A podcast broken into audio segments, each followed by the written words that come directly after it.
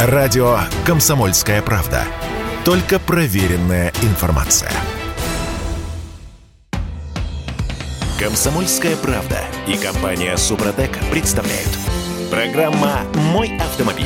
А мы пристегнулись? Точно пристегнулись? Короче, штрафы за непристегнутый ремень уже на третьем месте в Москве. А, по популярности. По популя- Да, да. самые популярные нарушения в первопрестольной это разметка, на втором месте превышение скорости, на третьем непристегнутый ремень. Эта система расползается по всей стране. Пока доползти не может, правда. А это Кирилл Манжула. Это Дим Делинский. А, Мы в Петербурге, а в Москве редактор портала осипов.про Андрей Олег Осиповы. Парни, доброе утро. Доброе. Доброе утро. Здравствуйте. «Форсаж дня».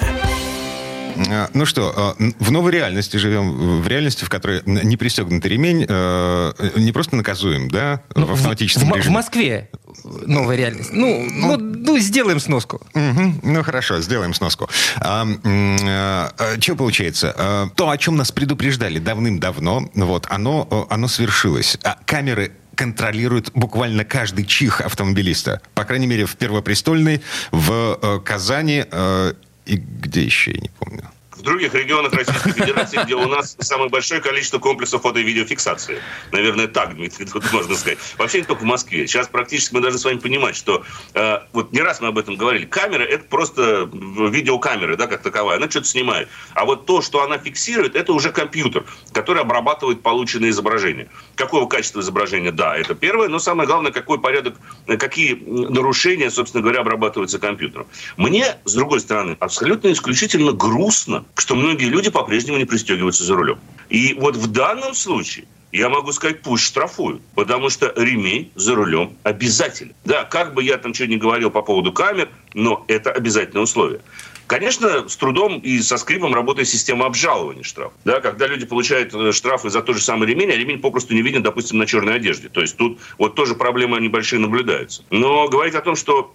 И вообще, кстати говоря, мы должны с вами все равно признать, что все правонарушения, которые можно зафиксировать или распознать с помощью камер, в скором времени и будут фиксироваться и распознаваться с помощью камер. Вот и все. Это факт. Может быть, для кого-то прозвучит ужасным, но я, за, я с этим согласен, и я за. Я, я- я тоже отчасти с этим И согласен. за телефон в руке. Да. Да, из-за телефона. Да. Я не соглашусь, просто я не согласен с теми составами, которые собираются ввести. Да? Вот, это я опасно. Категорически, допустим, вот говорил и буду продолжать говорить, что нельзя мерить среднюю скорость. Нельзя. Это не имеет отношения к безопасности, это, наоборот, приводит к большей аварийности. Но в этой связи, конечно же, примечательно, что наконец-таки вот на днях прошел круглый стол в общественной палате по обсуждению законодательного регулирования использования дорожных камер.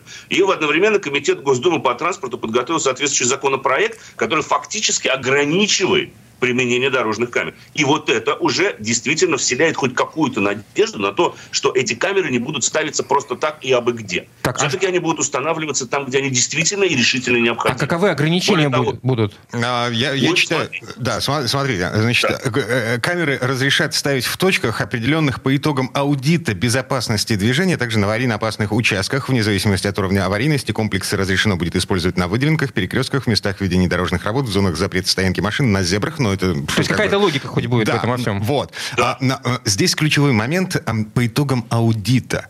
В Ассоциации разработчиков м, э, вот этих самых комплексов, в ОКО... Око э, Сарумана. Да, говорят, Я- что... Вдруг я их всегда теперь буду называть. Вот именно так вот. да. Там простите. говорят, выражают недоумение по поводу этого самого аудита, потому что в России нет ни одной специализированной организации, занимающейся аудитом безопасности дорожного движения. И, и вот тут мне как дивный Ну, секундочку, а, а- а дорожная полиция чем должна заниматься? ГИБДД у нас не занимается аудитом В- безопасности? Вот как бы мне казалось, вроде бы.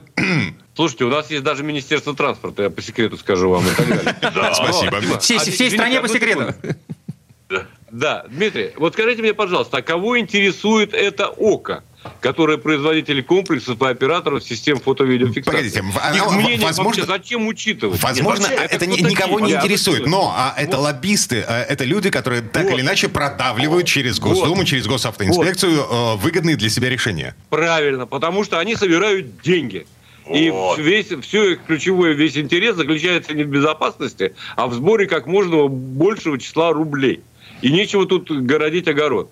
Значит, вот эти люди, их мнение, не должно интересовать вообще никого. Нет, нет, нет. Одну Оно- секундочку, можно я договорю? учитываться. Не, Не должно, должно. учитываться в принципе. Вообще, потому что они обязаны исполнять то, что приняли вышестоящие органы. Да. Вот и все. Законы обязаны исполнять, регламенты, Нет, они которые... обязаны производить камеры, которые пусть будут- да, пусть Нет, они, а никто им не вменял в обязанность производить камеры. Не хотят, пусть не производят. Да, пожалуйста. Это свято место пусто не бывает. Мы же с вами не спрашиваем у производителей унитазов, где их лучше ставить.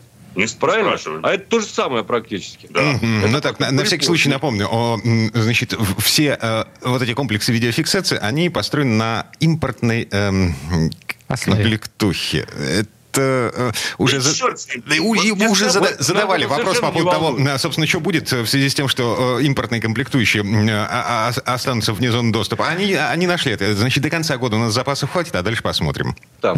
Не, вот я абсолютно согласен с посылом в том, что вот этот вот противный симбиоз денег и закона наблюдается именно вот в этой среде. Кто-то, кто на самом деле просто зарабатывает деньги, зарабатывает деньги не только со штрафов, но и произведя и устанавливая эти комплексы по заказу государства. Или так разметив дорогу, что Да. не нарушить нельзя. Это эти персонажи диктуют государству новые законы. Они спорят с государством и с полицией о том, где им нужно стоять и каких составов правонарушений нужно фиксировать и как вообще устанавливать камеры. Это противно. Этого симбиоза быть не должно, потому что, с одной стороны, есть закон и безопасность движения, и есть с другой стороны, есть вот как раз-таки вот это вот око Сарумана. Эти вот персонажи, которые на самом деле обслуживающий персонал который не имеет права влиять в принятие решений. Он в этом не участвует. Не, более того. исключен. И потом, вот даже противно, вот они как читают, они то, что они пишут, то, что они говорят. Вот вот как можно доверять человеку, который говорит, сегодня, к примеру, мы видим участок, где из-за нарушений разметки за год происходит 10-12 мелких аварий без пострадавших, но сделать ничего не можем, не можем поставить там комплекс фото и видеофиксации. Логика. Они не собираются менять разметку, из-за которой происходит 10-12 мелких аварий. Они борются с вот этими ситуациями установка камер. То есть не перерисовать разметку, а поставить камеру. Вот вы понимаете, да, насколько это циничный подход от людей, которые зарабатывают на эти деньги. Хотя, с другой стороны, он, он, он циничный, они же на этом зарабатывают. Вот и все. Вот вы правильно- Для них он логичный, он не циничный. Для А, них он логичный. Слушайте, но есть же и хорошее во всем этом, вот в в том, что как камеры растут, их становится больше, они накрывают собой всю страну. А, Значит, а, Центр организации дорожного движения в Москве, мы же помним, объявил эксперимент, по которому с магистрали, с места ДТП можно будет уезжать, не дожидаясь Да. госавтоинспекции. Ну так вот, э, э, на этом же совещании, который, результат которого мы сейчас обсуждаем, было объявлено о том, что м, э, комплексы фото-видеофиксации будут передавать в полицию и в страховые компании записи э, м, с места ДТП. Ну хорошо. Так Это замечательно. Вот я поэтому говорю, что это сервисная норма, это сервисные ребята. Они поставили камеру, камера что-то зафиксировала, эта информация понадобилась кому-то, ее сняли, предоставили. Но почему установка камер у нас эквивалентна постоянному штрафованию? Почему у нас считается, что камера должна сама себя окупать? Это что за режим самоокупаемости, простите, да, хоть расчет такой? Мы поставили камеру, должна себя купить. А то, что мы поставили камеру для соблюдения общественного порядка, это все равно, что ставить камеру подъездов только после того, как там кого-то изобьют. Ну как, мы поставили камеру, значит, нужно кого-то избить тогда. Да, ну как бы, чтобы камера себя оправдала. Ну это что за иезуитская логика вообще? И вообще ЦУДД э, кое-что делает бы. хорошее, да, но для начала пусть уволят пьяного художника, Вот. который на дорогах э, рисованием занимается. который вот эту разметку рисует, ведь они нарисуют эту разметку, поставят камеру, там случается мелкий ДТП, но вместо того, чтобы разметку перерисовать, они поставят еще одну камеру. Вот пока этот подход существует, вот, к сожалению, вот эти вот, я даже озвучивать фамилии этих персонажей из этого ока не хочу. Не надо. Они будут вот диктовать условия. Это противно. Понимаете? Ну вот просто даже вот в любом цивилизованном государстве, да, к депутату, к начальнику полиции, ГИБДД приходит какой-то бизнесмен, да, назовем его мягко говоря так, и говорит, так, знаешь что, давай-ка мы сейчас тут поставим камеру и будем зарабатывать деньги. Э, На основе чего они могут договориться? На основе взаимного интереса, На наверное. ос- ну уж не на основе заботы о безопасности. Уж явно не про безопасность это будет совсем. Мгм. А, но в любом случае, э, значит, э, куда бы волну не гнали господа Осиповы, м, в Госдуме лежит законопроект, э, который, скорее всего, будет принят. В этом законе впервые будет закреплен исчерпывающий перечень случаев, когда камеру разрешено устанавливать и выносить э, с ее помощью штрафы автовладельцам. Иногда я сожалею, И что позвольте- волну позвольте господа перебить. Осиповой до Госдумы не могут догнать. Да, мы- Один, один момент, Да. требующий уточнения. Почему мы вообще вот это все обсуждаем? Дело в том, что раньше э, существовал некий ГОСТ и некие нормативные акты, которые носили рекомендательный характер. И почему мы говорим, что хорошо, что сейчас это, э, собственно говоря, Рассматривается да, в Думе. за- законодательную форму. Потому что теперь будет написан закон, в котором будет написано, что можно ставить только в местах аварийности, вот во всех вот этих вот штуках. Потому что до этого были рекомендации, они никогда не соблюдались. Результат несоблюдения рекомендаций – 180 штрафных постановлений, 180 миллионов штрафных постановлений на 45 миллионов зарегистрированных машин. Арифметика проста. Каждое транспортное средство, зарегистрированное в России, в прошлом году получило 4 штрафа. Каждое. 4 штрафа.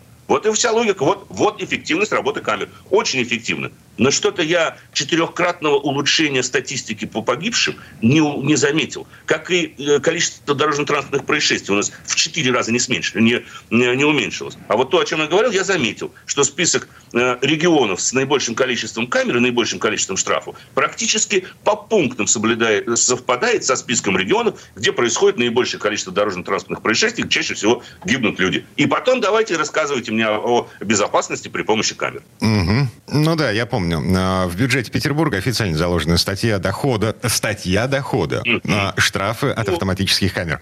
Так, а, это- время этой четверти часа подошло к концу. Андрей Лекосипов, вы были у нас на связи, парни. Спасибо, Спасибо. хорошего дня. Берегите себя. Удачи. А мы вернемся буквально через пару минут. В следующей части программы к нам присоединится Юрий Сидоренко, автомеханик, ведущий программы «Утилизатор» на телеканале ЧЕ.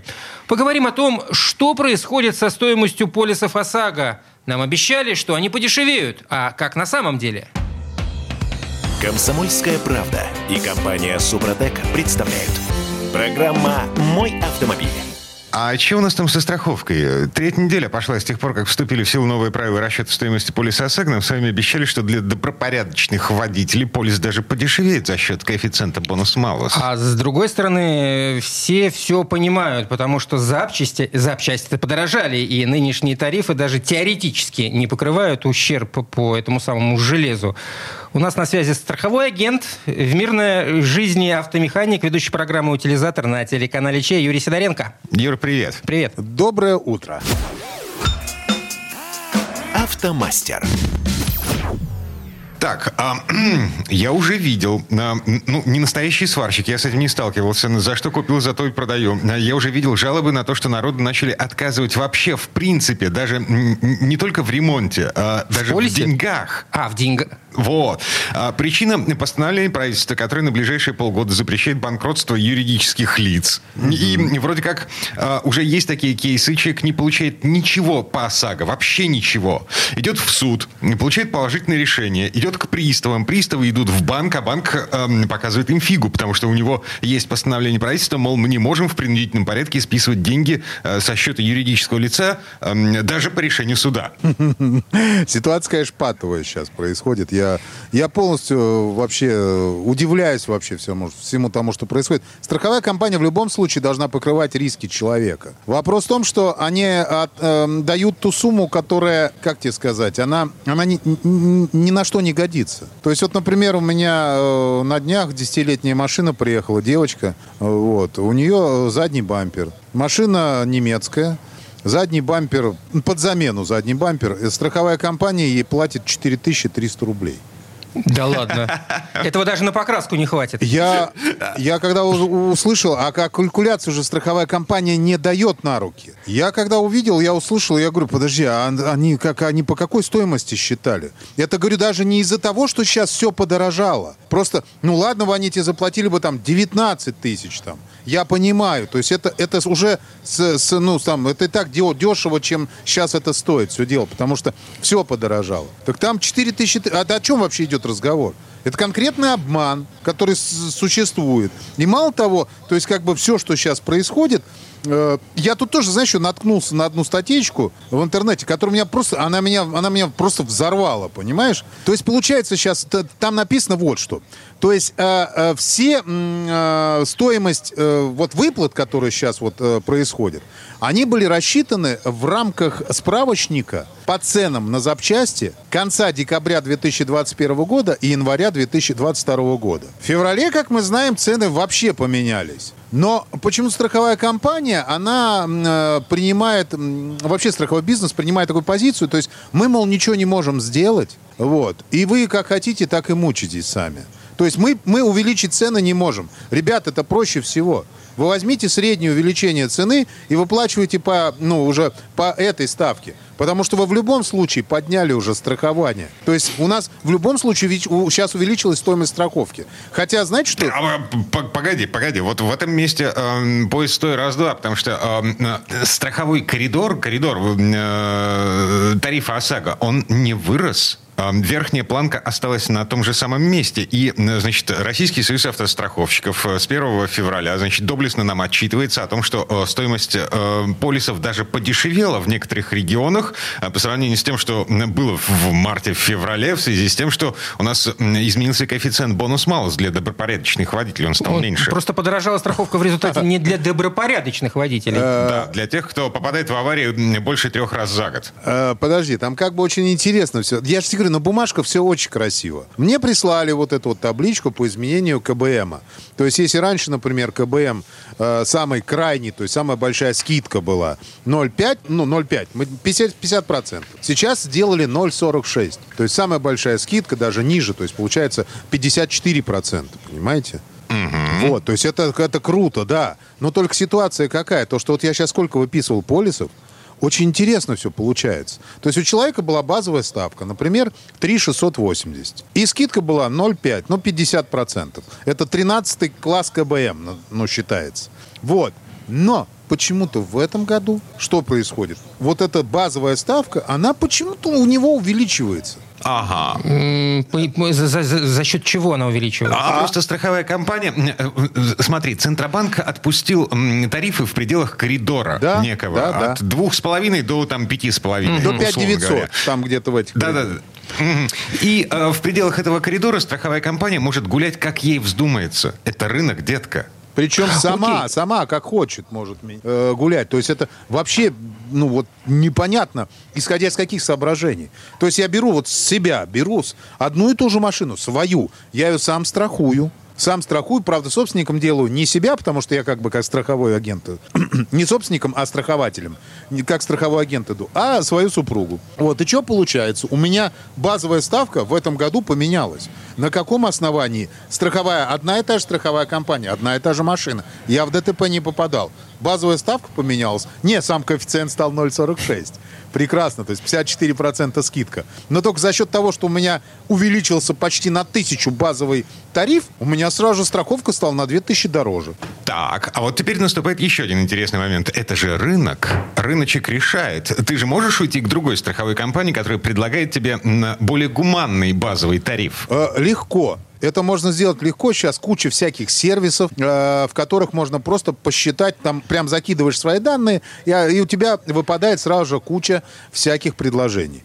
Вот. Но, э, как правило, все более-менее компании, которые, э, ну, хоть как-то оплачивают потом по ОСАГО, у них у всех цена приблизительно одинакова. То есть там нет разницы в тысячу рублей. Есть Ну, То разница есть они в все, 300. все подрастили базовый тариф в связи с тем, что эм, их убыточность растет, убыточность страхового бизнеса в связи с тем, что, э, ну, как бы им нужно чем-то расплачиваться. Уб- убыточность ли, Дима? Финансовый Из- термин. издержки. Издержки, да. Издержки. Хорошо. А, Я где-то видел цифры, что о, у нас э, эм, сумма премии страховой... то 70 есть миллиардов, то-. То, что э, страховые компании собирают с нас, с вами, автовладельцев, эм, значит, на э, треть меньше, а, на- наоборот, на треть больше, чем то, что выплачивают. То есть треть тех миллиардов, которые мы оставляем э, страховым Они компаниям... остаются у них. Они забирают себе. Не, ну так вот, вот, и вот при этом, при всем, мы как бы дальше продолжаем идти в сторону увеличения. У нас, кстати, знаешь, сейчас самое интересное? Для вот человека, который только первый раз страхует, но у него уже все, у него больше трех лет стаж, у него, ну, то есть он уже нормальный водитель, то есть там, ну, как бы для страховой, то есть не молодой водитель. Потому что молодой там сразу, там раньше был коэффициент 2,45, сейчас 3,92. Прикидывайте, берешь страховку, умножаешь ее на 4 просто сразу же. То есть есть полис 7 тысяч рублей, на тебе 28 ОСАГО. Нормально.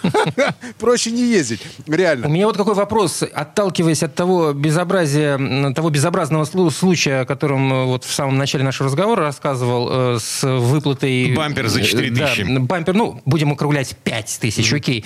Но ведь огромное количество случаев, когда подобные, э, подобное происходило и до всех этих подорожаний, и до изменений. Я сам сталкивался с тем, что мне страховая выдавала какую-то смехотворную сумму три года тому назад, и я шел к независимым экспертам, чтобы доказать, что это совершенно э, не, ну, как бы, ну, это просто обман, и он случался всегда. А вот тут вступает в силу та самая фигня, о которой я говорил в самом начале. Ты теперь можешь пойти в суд, но даже по решению суда страховая компания может не выплатить тебе эти деньги. Вот именно. И я говорю, получается замкнутый круг. И у меня вот сейчас человек на новом Ниссане, про который я уже упоминал в каком-то из эфиров, до сих пор идет эта эпопея. Вот. И, э, ну, получилось так, что у него, я говорю, борт весь помятый, две накладки он купил сам уже. Э, Они обошлись ему больше на 20 тысяч, чем ему посчитала страховая компания. Просто накладки, без ремонта дверей, без всего, без замены двери. Ну, в общем, ситуация не очень хорошая. Сейчас, кстати, предложили, что там давайте ремонтировать, мол, как это называется, с запчастями БУ. Вот. Ну, Не, не, ориги- не оригиналь, а считать по неоригинальным... э, Считать Да, ущерб по да, неоригинальным, оригинальным. Да, вот, да, а да. ремонтировать вообще э, бывшими в употреблении запчастями, э, если ты выбираешь натуральные возмещения. Э, ну, как бы страховая компания оплачивает Так, тебе а- ремонт а- в прикормленном с- сервисе. Все собираются переходить исключительно на денежный эквивалент. Вот Уже буквально перешли. новость двух уже перешли. То есть они, они уже не предлагают ремонтировать, они вот денежка и иди куда хочешь. Получается, что скоро на дороге будут все договариваться по старинке, как раньше это было. Эм, ОСАГО превращается в Филькину грамоту. Есть у меня очень сильные подозрения. Я очень не хочу в это верить, но вернутся те времена, когда эм, половина машин на дороге будет без полисов. Да, вот поэтому я говорю сейчас, если есть у вас страховая компания, в которой есть полис, который страхует от человека, который ездит без полиса, вот, то, пожалуйста, страхуйте его. Это пока недорого стоит, ребят. Потому что ситуация, вот как Дима сказал, может быть очень патовая. Когда мало того, что и тут не платят, но хоть есть гарантия того, ну как и, и перспектива того, что когда-то оплатят. Допустим. Но здесь еще если врежется человек, у которого вообще нет полиса, это вообще беда. Вот. Это страхование от дурака, оно его называют. Вы скажете в любом ст- страховом офисе, они знают, что это такое. Мгм.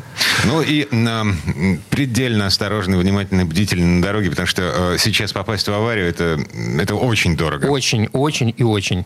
Юрий Сидоренко, автомеханик, э, ведущий программу «Утилизатор» на телеканале Че, был у нас на связи, э, ну еще и страховой агент немножко. Между прочим. Юр, спасибо. Спасибо. Большое спасибо, всем удачи и аккуратней на дорогах. Ну, а мы вернемся буквально через пару минут. В следующей четверти часа у нас Федор Буцко. Поговорим о том, как правильно подготовиться к автопутешествию с домашними животными. Комсомольская правда и компания Супротек представляют. Программа «Мой автомобиль». А еще мы с собой везем Чижика, собаку, Петьку Забияку. Всех животных везем с собой на дачу. А это Кирилл Манжу. Это Дима Делинский. И Федор Буско у нас на связи. Федь, доброе утро. Доброе. Доброе утро. Зверинец перевозим. Да, готовимся к поездке, к дальнему путешествию с кошкой, собакой на борту. Слушай, ну дачный сезон у нас обычно не только сопряжен с тем, что мы перевозим полквартиры за город, но еще и всю живность, которая есть в доме. Так, это чревато. Я уверен в том, что что-нибудь пойдет не так. Дорожные истории. У меня две кошки. Вот. У этих кошек есть огромная пластиковая переноска, в которых э, собак перевозят периодически. Хорошо живут твои кошки, прямо скажем. Но, блин, я ни разу не пытался вывозить их на машине, тем более на дачу. И в связи с этим э, я не уверен в том, что это не обернется какими-то необратимыми последствиями. Федь, ну, наверное, больше проблем связано с собакой, когда их э, хочется перевести в, в автомобиле, чем с мелкими животными типа Диминых кошек. А вот тут Ну, я ну бы да, с тобой поспорил. Насчет кошек я, я не эксперт, но вот у меня, у меня вопрос скорее собачий беспокоит, потому что если есть кошка и у нее есть переноска, то, в принципе, ну куда она денется? Ну, мне так кажется. То же самое, знаешь, если у вас есть там хомячок, э, морская свинка или собака, которая размером с морскую свинку, то, в принципе, все это вот в эту вот самую переноску упаковывается. Главное, эту переноску потом правильно поставить, не оставлять ее в машине, когда э, на парковке вы где-то машину бросаете в, солнечную в солнечную погоду, чтобы там не было жарко, ну и так далее. То есть приглядывать за животным надо. Но с собаками действительно чуть сложнее, тем более у меня вот прямой повод. Я тут э, звонил, узнавал э, насчет собачьей гостиницы. Если год назад просили 700, то сейчас сказали 1200. Так что я вообще за то, чтобы пса взять с собой. И в моем случае не только... 200 за сутки? Да, 1200 за сутки. Ну, понятно, цены разные, кто где что. Ну, ну всем хочется заработать, и все, все, все хотят, да. Но я, я, в общем, всерьез теперь подумываю о том, чтобы во всех э, возможных ситуациях брать Э, собаку с собой. Ну, понятно, что это не всегда все-таки возможно, но тем не менее. А, я возил только на небольшое расстояние и пару раз там возил ну, не пару, нет, на самом деле раз в год я вожу собаку на большое расстояние. А, и вообще весело, с собакой нормально, только ну, нужно действительно немножко подготовиться к этому делу. А, нужно там заранее собаку накормить за час, за два, когда э, пес будет прыгать вокруг вас, видеть, как вы собираете вещи, он уже на нервах ничего есть не будет и пить не будет и так далее. Поэтому до того, как собака поймет, что уже час X наступает, ее надо заранее накормить, напоить, и тогда, в общем, ну, меньше шансов, что ее укачает и так далее. Потому что в дороге, ну, мой пес, по крайней мере, ничего не ест. Отказывается напрочь. Вот воду с собой брать обязательно, и на остановках поить э, обязательно, но Э, вот идеи, э, люди рассказывают про то, как они миски с собой вот, вот кладут в багажник, собаки там и корм, и то, и все. Не знаю таких собак, которые э, в дороге будут есть. Это люди научились в дороге там эти бутерброды в рот совать. Для собак это гораздо это больше. Какого размера должен быть багажник, чтобы собака там э, с комфортом поместилась? Так и собаки и бывают разных размеров, Дим. Я понимаю. Нет, ну, если у вас, конечно, седан, мы не говорим про багажник, да? Я говоря про багажник, имею в виду автомобиль типа э, универсал, кроссовер или уж на худой конец э, хэтчбэк. Да? Вот об этом, конечно, э, ну, естественно, в багажник седана нельзя упаковывать живое существо. А, собственно, не случайно в американских машинах всегда, знаешь, в багажнике есть такая ручка, за которую можно дернуть, чтобы открыть багажник изнутри. Это на случай, если кого-нибудь живого туда засунут, да, а, то, чтобы он мог выбраться. Да? А, поэтому важно знать некоторые вещи для собаки дорога стресс, поэтому если вы где-то останавливаетесь, у вас длинный путь, и вы хотите собаку выгулять, или вам просто пришлось остановиться, потому что у вас э, там пробка длинная, или вам самому нужно выйти, или там что-то с машиной не так и так далее. То есть ни в коем случае нельзя а, выпускать э, собаку без э, поводка. Причем поводок сначала пристегивается поводок, а потом открывается дверь, потому что собака может ломануться и от э, вот этих незнакомых запахов, от новой местности, от громких звуков и всего такого прочего может убежать так, что долго будете искать. В общем, это, Федор, это ни в коем случае. А вообще правила дорожного движения как-то регламентируют перевозку крупных животных? А пристегивать а надо смотря, собаку? где вы едете. Э, нет, вот смотрите. То есть ситуация такая. У нас нет ни штрафов, ни каких-то особых специальных норм. То есть есть общие слова о том, а, что груз в автомобиле должен быть закреплен. Э, животное собака это в автомобиле груз. является... Да, собака это груз, и оно должно быть как-то там закреплено. А штрафов за это не бывает. В России, в отличие, скажем, от Европы, там у немцев по 30, по 50 евро берут, и если увидят, что у вас собака по машине гуляет. Но на самом деле, несмотря на отсутствие штрафа, она не должна гулять и по машине, едущей по территории нашей прекрасной страны. Потому что собаки, а, они запросто могут э, почувствовать какой-то прилив нежности к хозяину, сидящему за рулем, и, э, там, например, с заднего сидения или, не дай бог, с переднего пассажирского а, отправиться к вам в гости, да, для того, чтобы, значит, лизнуть в щеку или там понюхать ваши руки и так далее. И вот этого, конечно, допускать нельзя, потому что просто не сможете нормально машиной управлять. Это вот категорически, а, категорически вот не стоит. Поэтому если вы, особенно за своей собакой, такой э, любопытство, знаете, вот не ездите вы с ней уже много лет, у меня была какая-то собака, которая со мной много путешествовала, она спокойненько залезала в багажник, был большой такой багажник автомобиля типа универсал, и она там ездила по несколько часов, ничего страшного с ней не случалось, прекрасно себя вела. Но это когда с привычки. А, а так, конечно, либо вот эти самые всякие переноски, если маленькая собака, а для собак покрупнее бывает а, даже своего рода ремни безопасности. Они в зоомагазинах продаются, недорого стоят. А вы э, пристегиваете, собственно говоря, тогда вот этот самый ремень безопасности собачий к ремню безопасности автомобильному. А, и, ну, в случае чего, если вдруг придется очень резко тормозить или как-нибудь так еще резче останавливаться, или что-то с машины пойдет не так, то, по крайней мере, собака не будет летать по салону. Это важно. Поэтому имеет смысл для дальней дороги как-то вот... Э, вы сами должны решить, где вы везете собаку. Но нет у вас там достаточного багажника, неудобно, или вы хотите, чтобы она была там где-то с вами. Окей, хорошо, только не сажайте на переднее сиденье, Это, конечно, очень мило выглядит, да, это так здорово. Вот вы едете, рядом такая собачка сидит, а еще чем вперед. боковое стекло вы... можно открыть, она там да, выс... да, высунет морду. Она лаяла, да, это, это, это, конечно, очень миленькие фоточки там, но э, это чревато, потому что, ну, там, при срабатывании подушки собака улетит, в общем, будет и худо-худо. Не нужно, да, лучше все-таки, чтобы она сидела сзади, для того, чтобы потом у вас был шанс э, за большие деньги на химчистку, ну, то есть не, не, не платить очень большие деньги за химчистку, да, а просто заехать и от шерсти все равно э, салон придется чистить. Никуда не денетесь, да, даже если у вас короткошерстная а, псина, и вы ее вычесываете регулярно, все равно вот в дороге все облепит шерстью, эта шерсть будет везде, в воздуховодах, в каких-то щелях между сиденьем и дверью, там, под сиденьем, везде, да, ну, ну просто это решается там хорошим пылесосом, да, на приличной мойке, а если вот, ну, ну под, подстилку можно на сиденье постелить, но все равно шерсть будет. Но, по крайней мере, лучше ее как-то стараться локализовать, поэтому собаку лучше возить, если в салоне, то на заднем сиденье пристегнутую, заранее напоить, накормить. Э, и вот, э, ну, собственно, как с детьми, да, за, ними, за ними тоже нужен уход, да, тоже надо заранее накормить, напоить. Если далеко едете, конечно, нужно а, там брать всякие игру, ну, то, чтобы то, что собака любит, да, ну, ее одеяло, ее игрушки. Там обязательно нужен, конечно, поводок и ошейник, а если собака покрупнее, то, конечно же, еще и намордник. Обязательно должна быть бирка на, на конечно, на ошейнике. Э, с вашей контактной информацией. Но это, в принципе, для любой собаки, по-моему, это важно. У меня друзья еще там трекеры, GPS-трекеры на свою э, собаку э, вешают, но она их успешно теряет. Это дорогое довольно удовольствие, потому что его мало купить. Там еще ежегодная абонентская плата. Это, ну, я не знаю, я не делаю, потому что это там 5, 6, 7, 8 тысяч рублей. Ну, на, шей, на шейник крепится на ошейник крепится. Да, вот у меня как раз друзья, они живут за городом, и у них очень активная собака, которая любит убегать. Но она умная, она э, хаски, она убегает, и она еще и прибегает обратно. Но вот в то время, когда она уже убежала, еще не прибежала, она иногда чудит. И вот а, тут как-то она, например, забралась в соседний курятник и подавила там аж 8 кур. Да, значит, ее там пришлось извиняться, оплачивать кур. Значит, а, а, да, и при этом она там забыла этот самый GPS-трекер. У меня отвалился непосредственно в курятнике. Это как вор оставил паспорт на месте. Оставил паспорт. Кстати, паспорт животного тоже желательно брать с собой, в котором отмечены прививки и так далее. Потому что, ну, мало ли чего по дороге.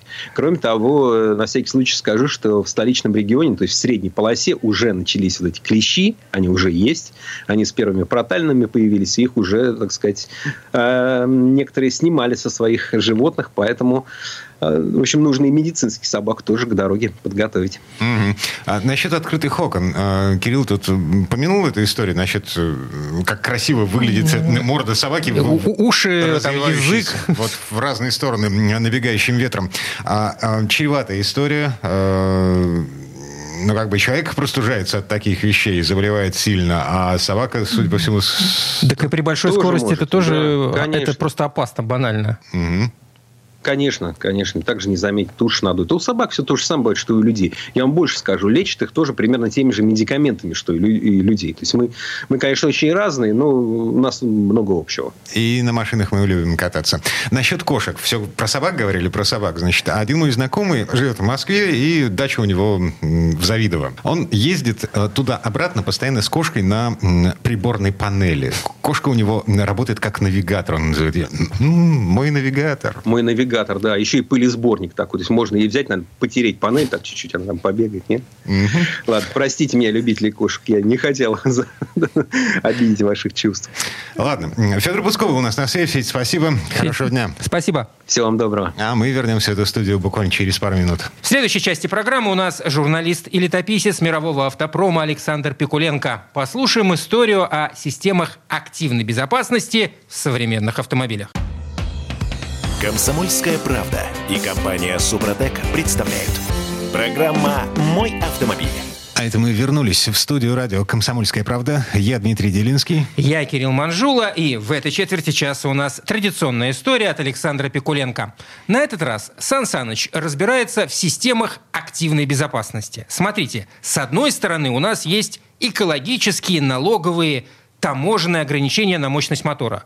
А с другой стороны, инженерная мысль не стоит на месте, и машины становятся динамичнее и острее в управлении. Ну и посреди этой гонки вооружений стоят технологии, которые пытаются удержать машину в траектории, несмотря на то, с какой силой мы давим на педаль газа и в какую сторону и с какой э, резкостью крутим роль. В общем, э, все эти системы не дают водителю убить себя об стену. Ну вот здесь слово Сан Санычу. Предыстория. Все средства активной безопасности можно условно разделить на две категории. Первая, назовем ее терапевтической, вступает в действие в случае, когда водитель, по мнению бортовой электроники, уже не контролирует ситуацию. Вторая, ну скажем, профилактическая, всячески помогает ему максимально эффективно использовать возможности автомобиля, чтобы ситуация не вышла из-под контроля. Группа терапевтических систем активной безопасности имеет общего родителя – антиблокировочную систему тормозов. Ее история началась с принадлежащей компании Bosch патентной заявки на устройство для предотвращения жесткого торможения. И было это еще в 1936 году. Но только через два десятка лет снижать тормозное усилие при блокировке колеса научили самолеты. Система называлась Максарет и была разработана инженерами шинной компании Dunlop. А затем, уже в 60-х, антиблокировочная система появилась на гоночном автомобиле Ferguson и на экспериментальном Ford Zodiac. Те системы были полностью механическими, не отличались быстродействием и едва не были списаны в утиль. Положение спасла все та же компания Bosch, представившая к концу 70-х полностью пригодную к использованию электронную АБС, каковую незамедлительно внедрили Mercedes-Benz и BMW. Однако пионером в массовом применении этого полезного новшества стала Ford Motor Company, предложившая антиблокировочную систему стандартной комплектации третьего поколения Ford Granada. Случилось это в 1985 году.